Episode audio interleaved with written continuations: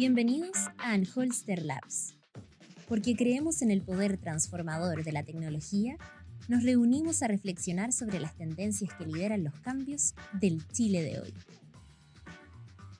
Finales del mes de octubre y en medio del estallido social que tiene a Chile en portadas de medios internacionales, se produce una tercera y aún más grave que las anteriores, filtración de documentos de carabineros. Tras el hackeo sufrido por esta institución, los documentos filtrados incluyen algunos archivos de inteligencia, detalles de funcionarios, eh, armamento incluso de algunas unidades, entre otros. ¿Cuáles son las medidas de protección que se aplican en nuestro país y en el mundo ante estos casos? Eh, estas son algunas de las interrogantes que discutiremos hoy en Anholster Labs. Bienvenidos a este nuevo capítulo de este podcast que dedicamos especialmente a reflexionar sobre la vanguardia tecnológica y sus alcances en el mundo de hoy. Estamos con nuestro gerente general Antonio Díaz, también nos acompaña Cristóbal Uneus, quien es director de Data Science de Anholster, y hoy tenemos como invitada a Daniel Saror. Ella es abogada, magíster en Derecho Económico y actualmente colaboradora de la Fundación Datos Protegidos. Bienvenidos todos. Hola a todos. ¿Cómo Hola, están? ¿cómo estás, Dani? Gracias por venir. Gracias, gracias por la invitación. Sí, me gustaría que partiéramos eh, para conocer un poquito más esta agrupación de la que participa Daniel. Eh, cuéntanos, por favor, cómo nace la Fundación Datos Protegidos. Bueno, un, poco antes quizás, mi vinculación con los temas de Derecho y Tecnología viene eh, a partir de mi experiencia profesional como abogada en el Ministerio de Economía. En esa, desde esa posición yo tuve la oportunidad de trabajar en el equipo que redactó y tramitó uno de los tantos proyectos de protección de datos que, que han habido en Chile.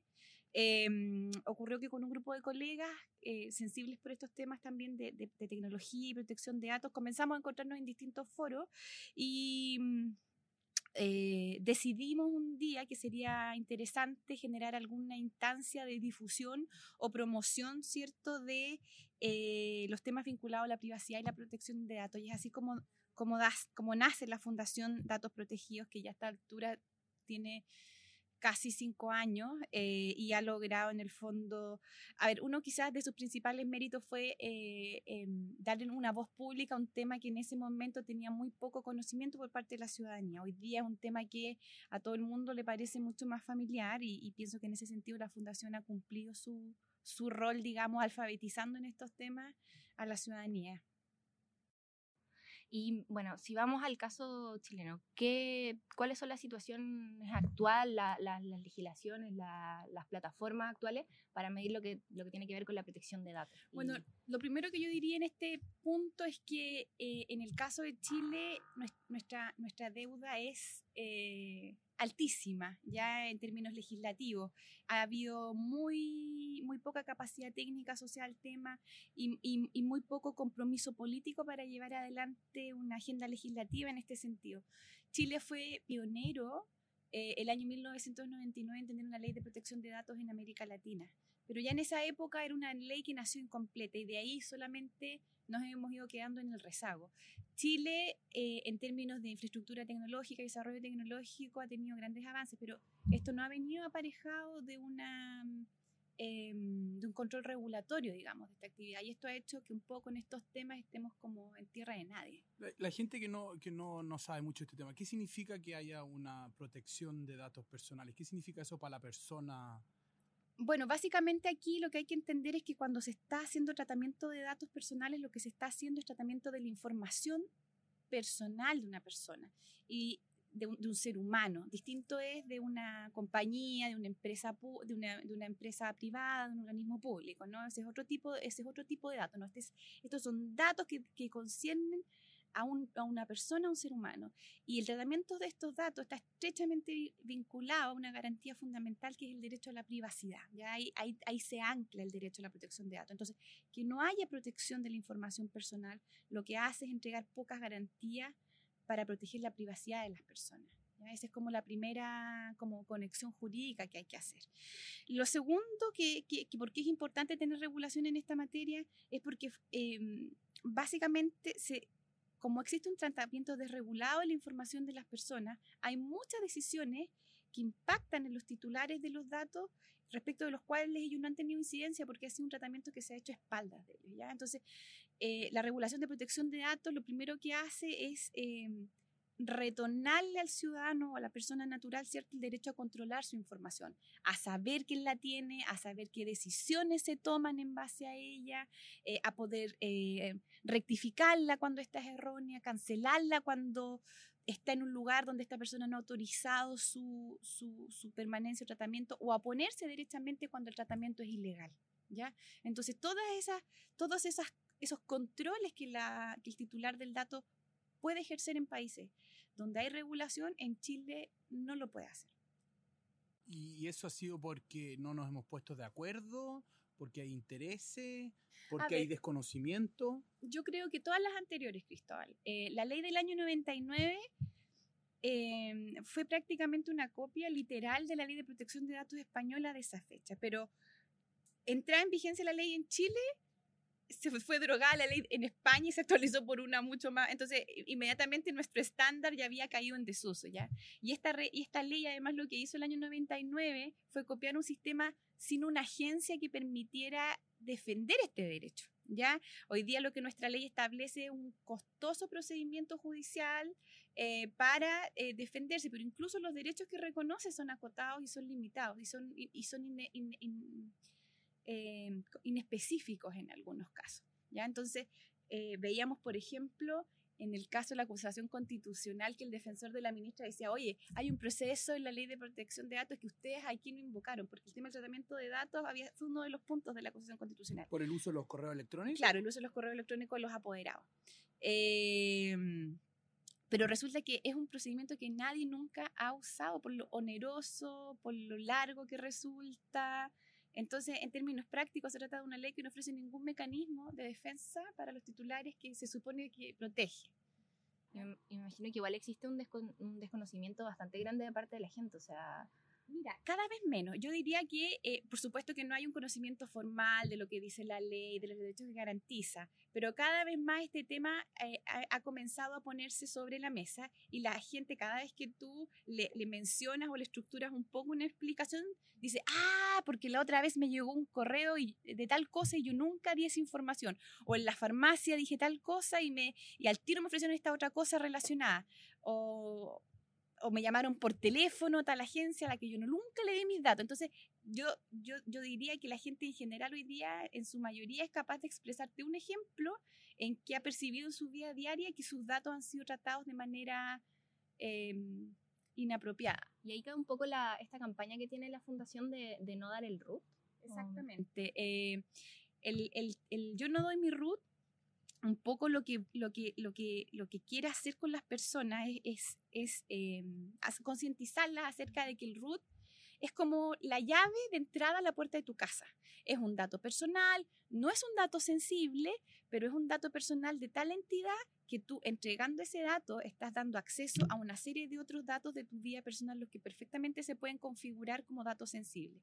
O pudiera ser que tú accedas a muchos datos que no son sensibles, pero la suma de todos ellos permite perfilar tales características de la persona que al final del día eh, permite penetrar en aspectos mucho más íntimos de tu vida. Pero ¿cómo queda la impresión de que, de que la ley con respecto a otros reglamentos o, leyes incluso entran en conflicto bien directo, ¿no? Porque... ¿Con otras leyes vigentes en Chile? Claro, porque el, simple hecho de que tú tengas el CERVEL que publique tus mm. dos nombres, apellidos y tu dirección. Nosotros hemos visto acá internamente cómo somos capaces de producir un algoritmo que te define tu familia entera con pura información pública.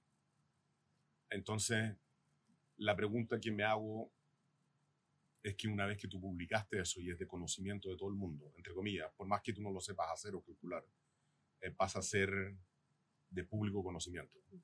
Y sin una ley con derecho al olvido, porque esto como que no hay ninguna ley que diga, perfecto, todos ustedes lo tienen, pero de ahora en adelante lo tienen que borrar, porque la gente tiene derecho a que ustedes se olviden de que el papá de Antonio se llama Álvaro, el papá de Cristóbal se llama Carlos, eh, y es borrón y cuenta nueva.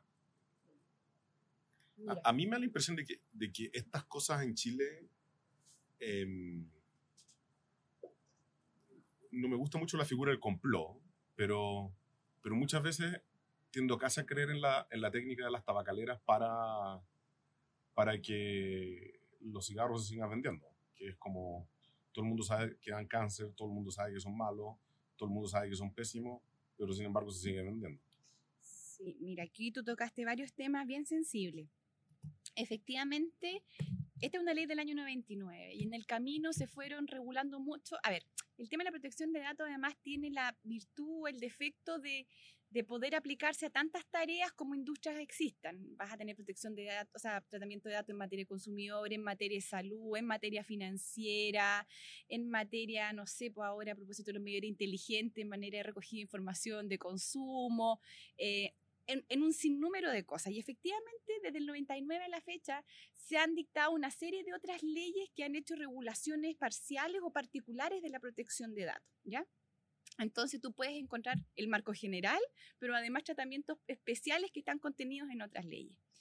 En ese punto también es importante tener presente, a propósito del ejemplo que, que ha expuesto Antonio, que la protección de datos tampoco es un derecho absoluto y en ese sentido eh, hay que entender que para determinados casos hay bienes superiores que priman en, en, en, en, perjuicio de la protección. Y en este caso, en el caso del ejemplo que, que suscribe Antonio, es el de, en el caso de la ley electoral, es la transparencia del padrón, ¿ya?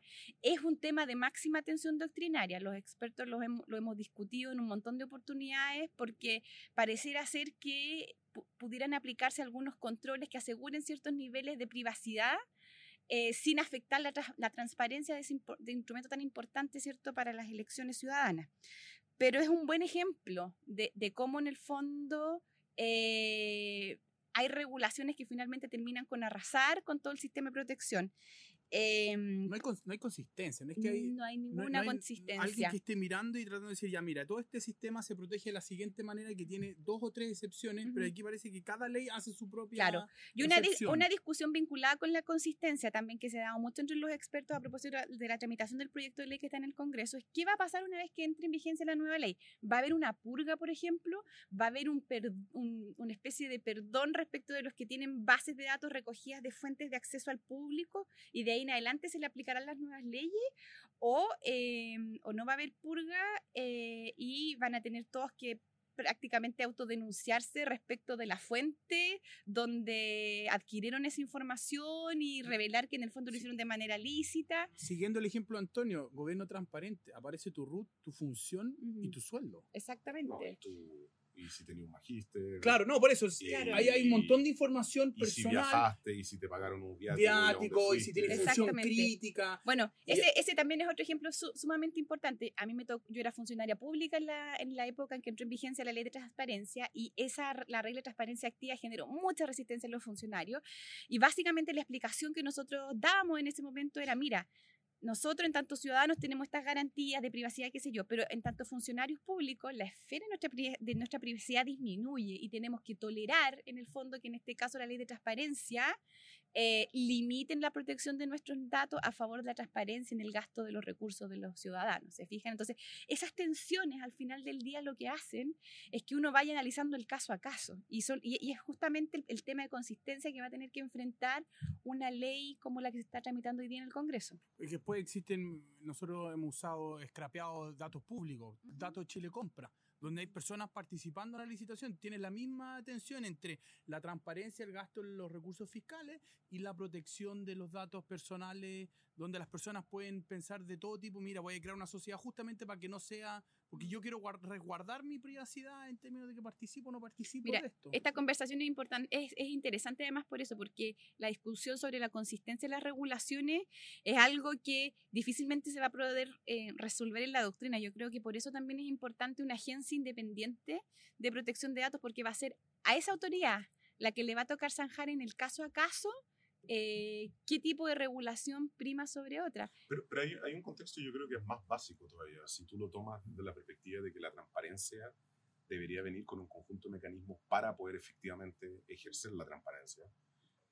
En Chile como que estamos permanentemente en un juego en de que yo quiero ser transparente, pero no te facilito la data para que sea transparente. O sea, la publico, pero no la hago fácil para que tú analices. Sí, ese tema igual creo que es un tema, es una deuda. Yo creo claro, que absolutamente. Es un, tema bien, bien pendiente y que repercute mucho eh, en la manera también como se gestiona la transparencia. Hoy día yo creo que la transparencia nosotros tenemos una transparencia un poco inútil que está muy abocada a abrir puertas y ventanas sin ver muy bien lo que... Es poco eficiente. Sí, es poco eficiente. Cuando tú, tú tienes bases de datos que no, están integra que no son íntegras, que no, están, que no son consistentes con otras bases de datos, o siendo consistentes te das cuenta que un mismo dato ha sido recogido de manera distinta por otro organismo público. Eh... te doy un ejemplo, Daniel, e, en esto, que es la parte que a mí me, que, que la que más me, me impresiona. Como que hay una vergüenza en decir que hay una persona que podría llegar a tener cinco empleos dentro del sector público. Entonces, para evitar que eso se sepa, lo hago súper difícil. Tal vez no voluntariamente, tal vez involuntariamente, pero yo todavía no logro entender por ¿Te qué. refieres como asesores externos claro, que puedan asesorar a cinco, a cinco ministerios, ministerios distintos? Mm. Pero la parte que yo no logro entender es por qué el Ministerio de Economía lo publica en un formato, por Mm. qué el de Hacienda en otro, por qué Gendarmería en otro, porque salud, salud escondido por los servicios. es según el hospital. Claro. Entonces, el, el punto que genera esto es que el costo de entidades, sean fundaciones, ONGs o lo que sea, de poder hacer la contraparte de la transparencia, porque la, contra- la transparencia tiene que venir con, un, con una acción de la sociedad civil que sea medible y sea palpable. Sí. Nunca es posible porque es demasiado caro. Mira, yo creo Y- que... Y, solo para sí. redondear el punto. Entonces, el punto de, de- de tener una sociedad civil armada con herramientas para poder hacer la parte de fiscalización, entre comillas, de esto, es que tarde o temprano tú vas a llegar a un punto en el cual, perfecto, yo quiero tener privacidad, yo quiero respetar la ley de protección de, de datos, por lo tanto lo que deberían tener los servicios es un conjunto de mecanismos que entreguen el 99,9% de la data. Si yo creo que a nadie le interesa saber el root de la persona o el nombre de la persona que trabaja en los cinco, en los cinco lugares, pero tal vez en algunos casos determinados sí les interese, pero son los menos. Pero el 90% de las personas les interesa saber las estadísticas básicas, pues, es decir, oye, hay... El sueldo promedio es tanto. O, o la diferencia entre sueldos de mujeres y hombres en el sector de la salud es tanto, mujeres con eh, máster ganan tanto. Es decir, tú no puedes hoy día, si yo preguntar hoy día abiertamente a la sociedad civil, si ustedes saben cuáles son las diferencias de sueldo de las- de- entre hombres y mujeres según mismos cargos o mismo nivel de clasificación eh, eh, funcional, eh, es súper difícil que alguien sea capaz de decírtelo. Pero no porque no esté la data, sino que porque la data no la mira nadie. O sea, la clasificación de cómo se escribe un máster en, en el sector público, algunos pueden poner MSC, otros pueden decir máster, otros pueden decir eh, magíster, y así sucesivamente. Entonces, esta parte de poca cultura en los datos afecta desde la perspectiva De la cómo- protección. De la protección, porque tú no tienes una, una ley pareja para todos de cómo se publica. Y, y- y francamente yo diría que la plataforma que tenemos hoy día es la primera versión de muchas, yo creo, pero es la ley del mínimo esfuerzo esta plataforma que tenemos hoy día. Sí, totalmente. O sea, la del. CERVEL es la ley del mínimo esfuerzo. Tú podrías perfectamente tener en el CERVEL el que, el que tú quieras saber el root de una persona tenga un costo de tiempo. O sea, cobrar, o sea, efectivamente que sea largo, es decir, tú entregas todo el padrón, pero si tú quieres saber quién es fulano de tal que vive en Príncipe de Gales, tiene un costo transaccional el, el ir y averiguar. El server te lo entrega todo, pero tú tenés que esperar, esperar, hacer el siguiente trámite, hacer el siguiente trámite, porque si a ti solo te interesa saber quiénes son los que viven, pero no tener, tenerlos identificados a nivel de root, eso debería ser trivial, pero el tenerlos identificados a nivel de root debería ser algo más largo.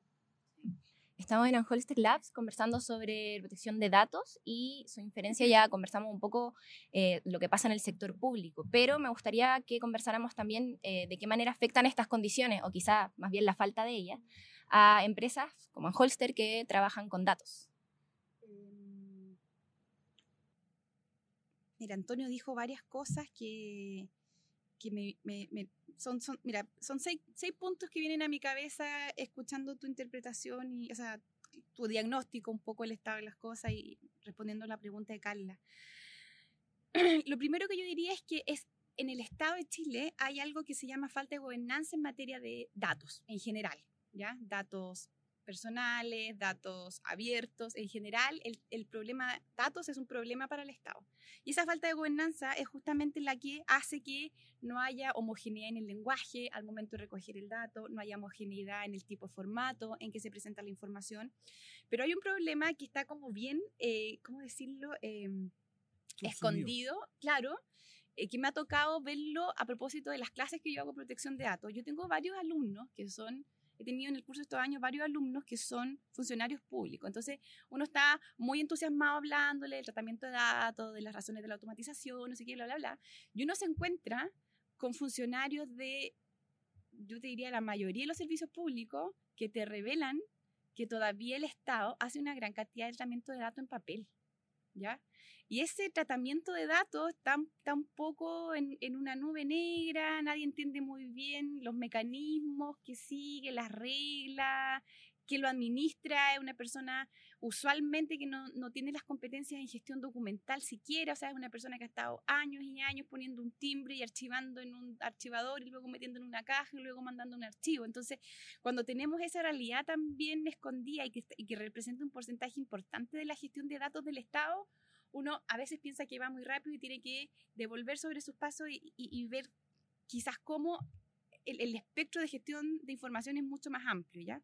Esas son las dos primeras cosas. Efectivamente, además hay aquí un problema de, comprensión en el tema de los datos, y particularmente en materia de protección de datos personales. Mira, yo también siempre digo a mis alumnos en la primera clase, vamos a estar seis meses en este diplomado, pero usted lo único que tiene que salir sabiendo de aquí es esto que es el principio en materia de protección de datos, que es que eh, existe un libre flujo de información, pero este libre flujo tiene que hacerse en las condiciones de vía. ¿Qué significan las condiciones de vía? Cumpliendo las reglas. Es decir, cuando usted escuche, lea o vea que alguien está hablando de protección de datos, no se imagine que usted los metió en una bodega y les puso llave. No, los datos, los datos son, los datos nos entregan información y con la información se pueden tomar decisiones.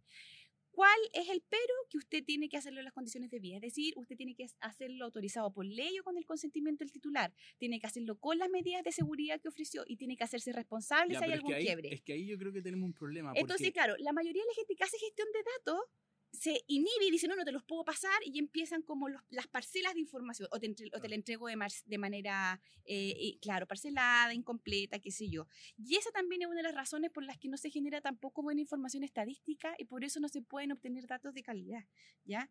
Eh, son excusas inválidas al final del día que hacen que uno tenga un, una foto con, con mucho, con, o sea, muy pixelada y muy poco clara.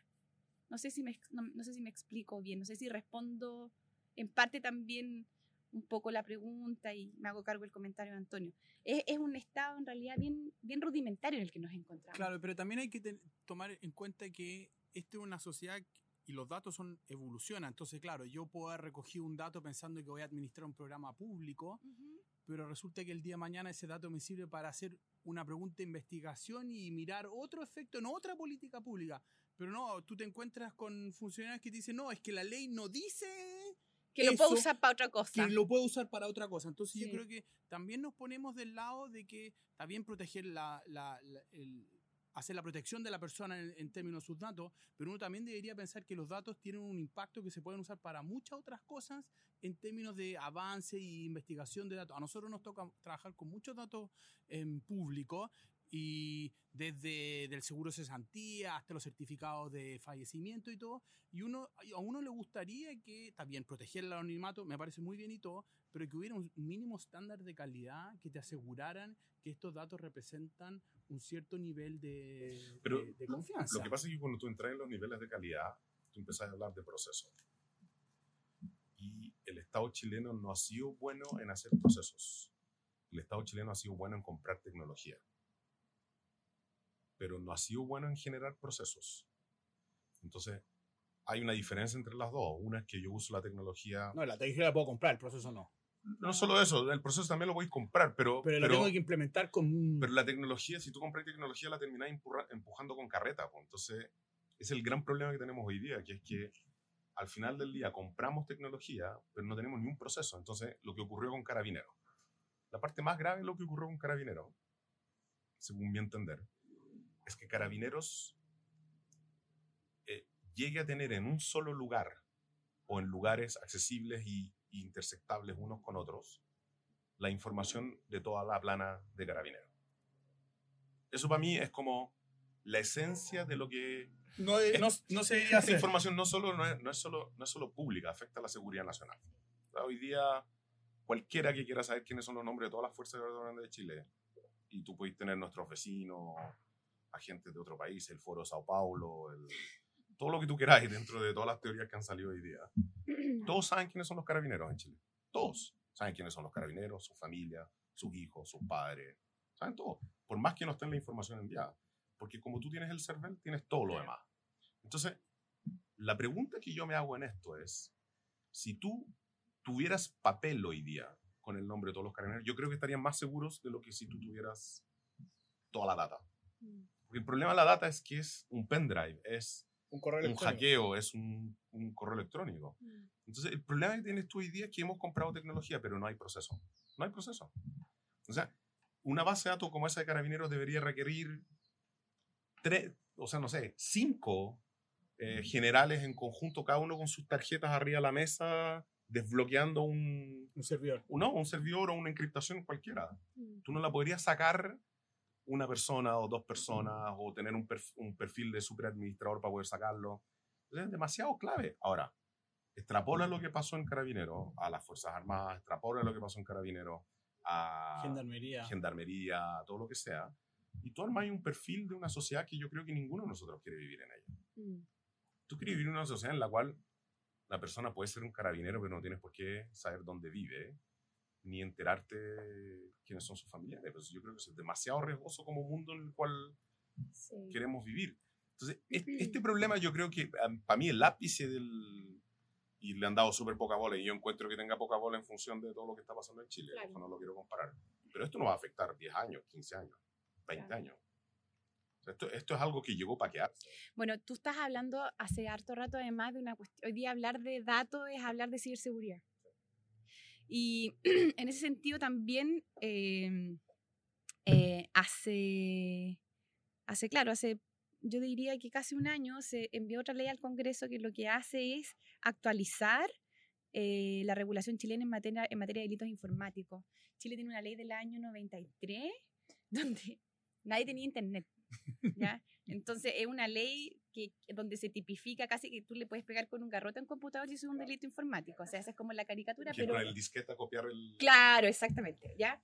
Lo que hace este proyecto de ley básicamente también es recoger em, el contenido de un tratado internacional em, que es el Convenio de Budapest, que es del año 2001, que Chile recién depositó en el año 2017 cuando ya el convenio de Budapest también ya se está, ya está, ya está pasando a otro, a otro nivel de protección. Bueno, pero un poco lo que hace este proyecto de ley es recoger eh, los tipos penales que en esta materia te- eh, ofrecía el convenio de Budapest y mo- moderniza un poco la idea de delitos informáticos. Pero claro, el ejemplo además que pone Antonio se rompe la triada de la ciberseguridad, que es confidencialidad, integridad, disponibilidad. Desapareció la confidencialidad eh, y cuando, cuando se te rompe la triada, en el fondo, se te derrumba todo el sistema, to- toda la infraestructura de, de seguridad de la información. Y en esos casos, eh, eh, de ver- verdaderamente lo que uno tiene que hacer es una reconstrucción en seguridad. Eh, ¿Cómo hacerla? Si devolverla a papel no creo que esa sea una opción, pero, pero ¿cómo hacerla? Yo tampoco veo a nadie conversándolo, yo no veo gente inquieta por eso. Estoy muy de acuerdo con, con el tema de, de la compra de la tecnología y, y efectivamente todo lo que ha salido en esta mesa tiene relación con una falta de institucionalidad del Estado, una falta de, de modernización justamente de las instituciones a cargo. que yo creo que además afecta el desarrollo y el manejo de los datos del mundo privado, porque de, de alguna manera el Estado tiene mucho más datos, todos los datos administrativos que recogen nuestros impuestos, nuestras cotizaciones, si tenemos accidente del trabajo, ¿no? Entonces Ya. fija el estándar sobre el cual las empresas privadas se, se comparan y dicen, ah, pero mira, si el Estado también lo, Mira, lo hace así de alguna manera. Hace algunos años me tocó participar en la redacción del proyecto de ley de no institucionalidad estadística en Chile.